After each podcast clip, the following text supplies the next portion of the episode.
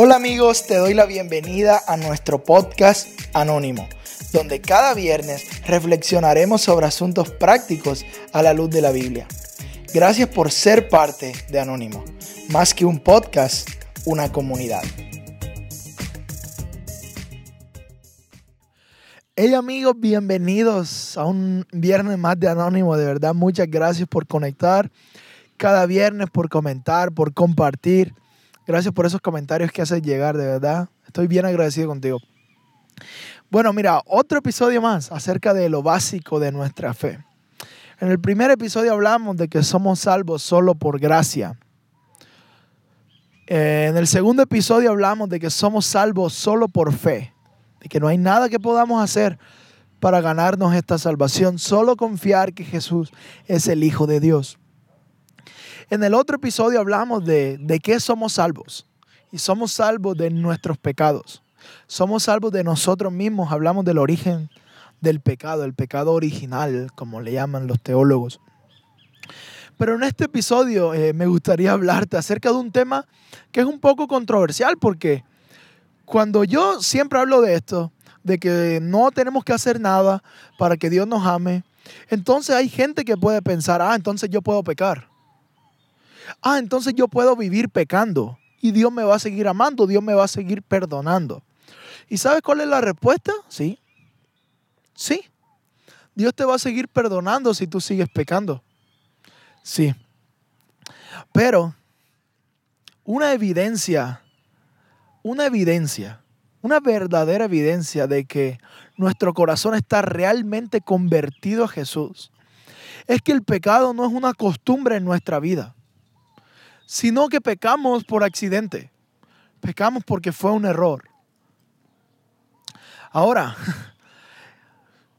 Romanos dice, entonces, ¿qué quiere decir esto? Estoy recitando la Biblia, no la tengo aquí, pero créeme que lo dice. Entonces, ¿qué diremos? ¿Vamos a pecar para que la gracia de Dios se haga más evidente? De ninguna manera, dice Pablo, de ninguna manera. Porque ya nosotros no tenemos parte con el pecado. Ya el pecado no es una costumbre en nuestra vida. Entonces, ¿qué hacemos con esta gracia que nos perdona todo? Entonces vivimos en libertad, sabiendo que si nos equivocamos, Dios nos va a perdonar. Porque sabes, si tú piensas, ah, yo puedo pecar porque Dios me va a perdonar y tal, si piensas así, déjame decirte que no has entendido bien lo que es la gracia. Porque para entender bien la gracia, nos toca ponernos a pensar que a nosotros no nos costó nada para recibirla. Pero a Jesús le costó todo para darla. A Él le costó toda su vida para darnos esta gracia que para nosotros es gratuita. Entonces, cuando entendemos esta gracia, vivimos cada día honrándola y no queriendo fallar a esta gracia. Cuando entendemos la gracia, la valoramos. Cuando entendemos la gracia, la apreciamos con toda nuestra vida. ¿Por qué? Porque entendemos que aunque a mí no me costó nada, a Jesús le costó todo. Y yo quiero pasar mi vida, yo quiero dedicar mi vida a honrar ese sacrificio que Jesús hizo en la cruz por mí. Y te quiero invitar a que tú lo hagas a que honres lo que Jesús hizo por ti en esa cruz del Calvario. Pero todos tenemos un problema aquí con esto. Y es el problema que tenemos. El problema es que vivimos con nosotros mismos. El problema es que tenemos que vivir con nuestras fallas. El problema es que tenemos que vivir con nuestros errores, con nuestras fallas, con nuestros defectos, con nuestras imperfecciones. Pero tenemos que descansar en lo que Jesús hizo en la cruz fue un regalo para nosotros. Pero cada día nuestra conciencia está, ay, la pecamos, la embarramos todos los días. Entonces, ¿cómo solucionamos este problema del pecado? ¿Cómo solucionamos esto? Haciendo una lista de, ay, no hagamos, no hagamos, no escuchemos, no. Eso es lo que normalmente la gente hace o te dicen que hagas. Hazle un pacto, ponte una manilla para que no hagas más eso. Ah. Pero Pablo en Romanos 7, tiene la misma frustración de ti, de tú y ah, que tenemos tú y yo. la misma frustración. Me encanta Pablo porque es tan humano. Y Pablo dice, mira, cuando quiero hacer lo bueno, termino haciendo lo malo. Ah, hago lo que no quiero hacer. Me propuse no hacer tal cosa y la terminé haciendo. ¿Te identificas? Yo me identifico tanto. Ay, he dicho que no iba a hacer más eso y lo terminé haciendo. Hago lo que no quiero hacer. Hago el mal que no quiero, dice Pablo. Y el bien que quiero no lo hago. ¿Por qué? Porque hay una ley en mí. Pablo me encanta la sinceridad porque él dice, amo la ley de Dios con todo mi corazón, pero hay una ley en mi carne, que es la ley del pecado. Esa ley nos lleva a fallar siempre. Y Pablo hace la pregunta y se trata mal él mismo. Miserable de mí, se dice. Romanos 7, puedes ir y ahí está. Miserable de mí, dice.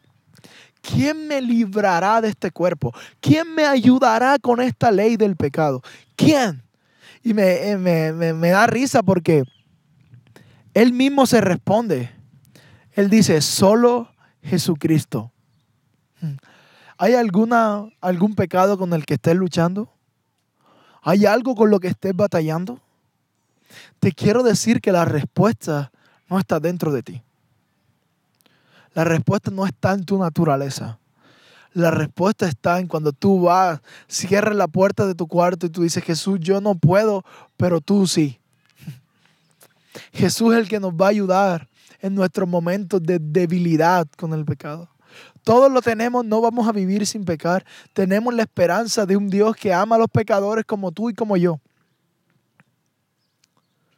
Pero creo que nuestro deber es tratar de honrar esta gracia que se nos dio. Creo que nuestro deber es tratar de honrar ese amor que se nos regaló. Y si la embarramos, hay favor y oportunidades para nosotros. ¿Quién me librará de este cuerpo mortal? Solo Jesucristo. Solo Jesucristo me librará de este cuerpo mortal. Así que te animo, esta, esta serie de cuatro enseñanzas han sido tan básicas, tan repetitivas, pero creo que si las haces tuyas, tu vida va a cambiar, solo por gracia, solo por fe. Somos salvos de nuestros pecados y Jesús nos va a ayudar cuando la embarremos. Este es el mensaje básico del Evangelio. El mensaje básico del Evangelio no es que vengas y te hagas rico. No es vengas y se te van a acabar tus problemas. No. El mensaje básico del Evangelio es que Jesús, el Hijo de Dios, hizo hombre para que nosotros los hombres pudiéramos ser hijos de Dios. Él nos va a ayudar en el pecado. No está en nosotros la respuesta, la respuesta viene de Él. Él ya lo hizo en la cruz hace más de dos mil años. Así que una vez más te animo a que pongas tu confianza, tu esperanza en el sacrificio de la cruz para luchar esta pelea con el pecado. Tú puedes, pero no por ti solo. Puedes cuando confías en que ya alguien más, que es Jesús, lo hizo por ti. Así que, ¿qué tal si oramos? Padre, muchas gracias por tu sacrificio. Gracias porque en la lucha con nuestras debilidades, tú nos ayudas. En el nombre de Jesús. Amen.